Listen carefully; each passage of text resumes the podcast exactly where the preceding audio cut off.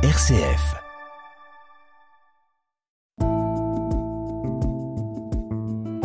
Regard chrétien sur l'actualité.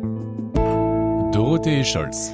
Bonjour Père Christian Delorme. Bonjour Dorothée. On le rappelle, vous êtes administrateur de la paroisse de Bron et c'est avec vous aujourd'hui que nous allons porter notre regard chrétien sur l'actualité de la semaine. Et l'actualité principale évidemment, c'est cette affaire dont la municipalité écologiste lyonnaise se serait bien passée.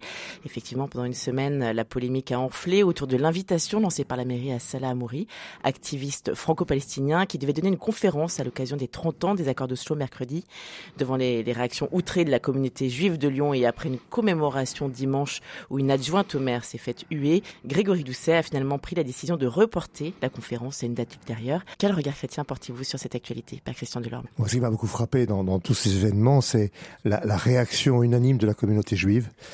Euh, et, et, je pense que c'était jamais arrivé dans, dans l'histoire de Lyon qu'il y ait euh, un, un, tel soulèvement d'une communauté, grand rabbin en tête, euh, en face de la municipalité. Quoi. Mmh. Donc rien que ça, c'est un événement. Et ça nous dit quelque chose de, de la sensibilité de la communauté juive.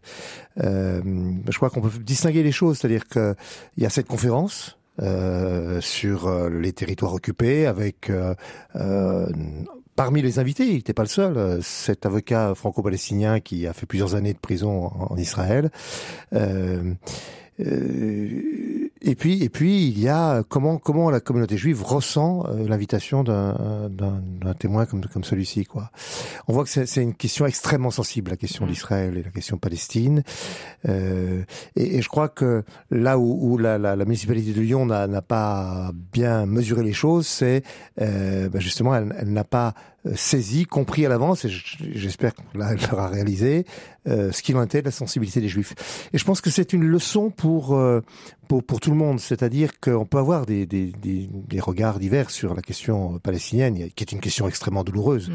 hein, euh, mais on ne peut pas en parler en France sans prendre en compte la sensibilité de chacun. Euh, la communauté juive d'abord, -hmm. qui, qui vit dans la peur. Je crois que c'est ça.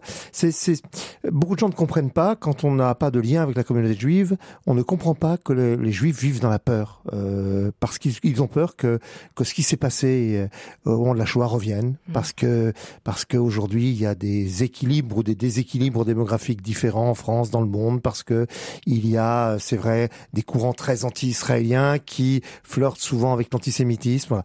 Donc on, on a besoin, je pense que pour le de tout le monde, euh, et ça c'est l'attitude chrétienne, hein, euh, pour le bien de tout le monde, pour le bien des Israéliens, des Juifs, des Palestiniens, euh, de tous ceux et toutes celles qui, qui se sentent aussi liés, euh, je pense à beaucoup de musulmans, à, à la question palestinienne ou au sort des Palestiniens, mais on a besoin de d'écouter davantage ce qu'il y a dans le paysage mental et dans, et dans le cœur de, et dans le cœur de l'autre. Voilà.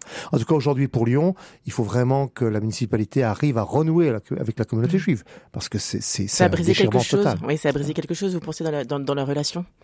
Ah ben là, il y a une relation qui est brisée euh, et qu'il va falloir euh, qu'il va falloir réparer. Alors que le maire de Lyon, il faut le dire, je peux le dire parce que je le connais aussi, mm. Euh, il, n'est pas antisémite. Mm. Comme comme beaucoup de d'élus de, euh, euh, verts, euh, c'est vrai qu'ils sont solidaires des Palestiniens en général et que c'est ce qu'ils ont voulu afficher dans, dans cette conférence, qui était une conférence déséquilibrée parce que pour le 30e anniversaire des, des, des de, de, ces accords d'Oslo, eh bien, il aurait plutôt convenu qu'il y ait aussi des voix israéliennes et Bien pas sûr. que des voix palestiniennes ou pro-palestiniennes. Alors justement, Amnesty International a, a, estimé que la liberté d'expression de Salah Amouri est remise en cause avec cette annulation de conférence à laquelle l'ONG devait également participer. Quel regard posez-vous sur cette position? Mais en, en, fait, on voit bien que là, il y, a, il y avait deux choses. Il y avait euh, la position du, du, du, maire de Lyon a été de dire c'est la liberté d'expression mmh. que c'est cet homme qui a été soutenu mmh. par Macron d'ailleurs pour sa libération quand bien même il, il a euh, plaidé coupable, mais c'est la justice israélienne qui est différente de notre justice. Euh, quant à un projet d'assassinat d'un ancien grand rabbin d'Israël.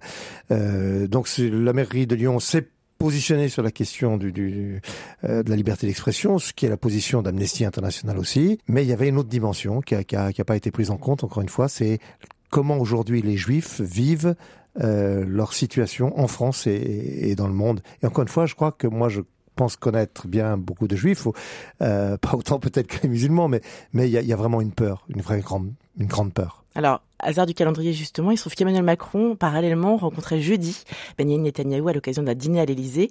Alors ça pose cette question, puisque ça a été pas mal décrié. On le rappelle que c'est sa première visite euh, en Europe depuis sa réélection à la tête du gouvernement, composé avec des membres d'extrême droite.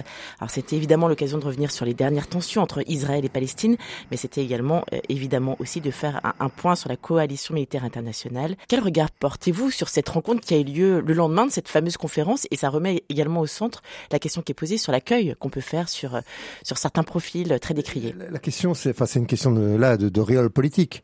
Euh, d'abord, Israël est un État démocratique.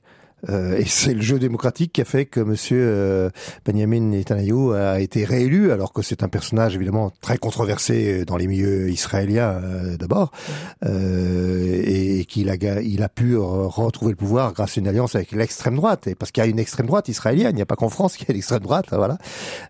donc c'est un personnage évidemment qui qui sent le souffre, par bien des aspects, il a plein de de de, de, procès qu'il attend, de, de, de poursuites pénales en, en Israël même.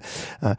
Euh, mais en même temps, il a été, il a été élu. Et, et la France a besoin, euh, comme l'Occident, d'avoir de, euh, des relations normales avec l'État israélien. Euh, donc c'est le représentant, même si on, on peut le critiquer, d'un État démocratique allié de, de l'Occident. Et, et l'enjeu aujourd'hui, on voit bien, c'est euh, le fait qu'Israël se range du côté des États-Unis et des pays européens face à la Russie de Poutine et, et en solidarité avec l'Ukraine.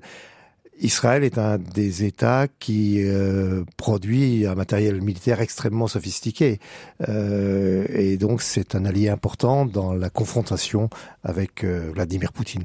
Eh bien, merci beaucoup, Père Christian Delorme, de nous avoir éclairé sur ces actualités un, petit, un petit peu lourdes. Merci beaucoup et très bon week-end.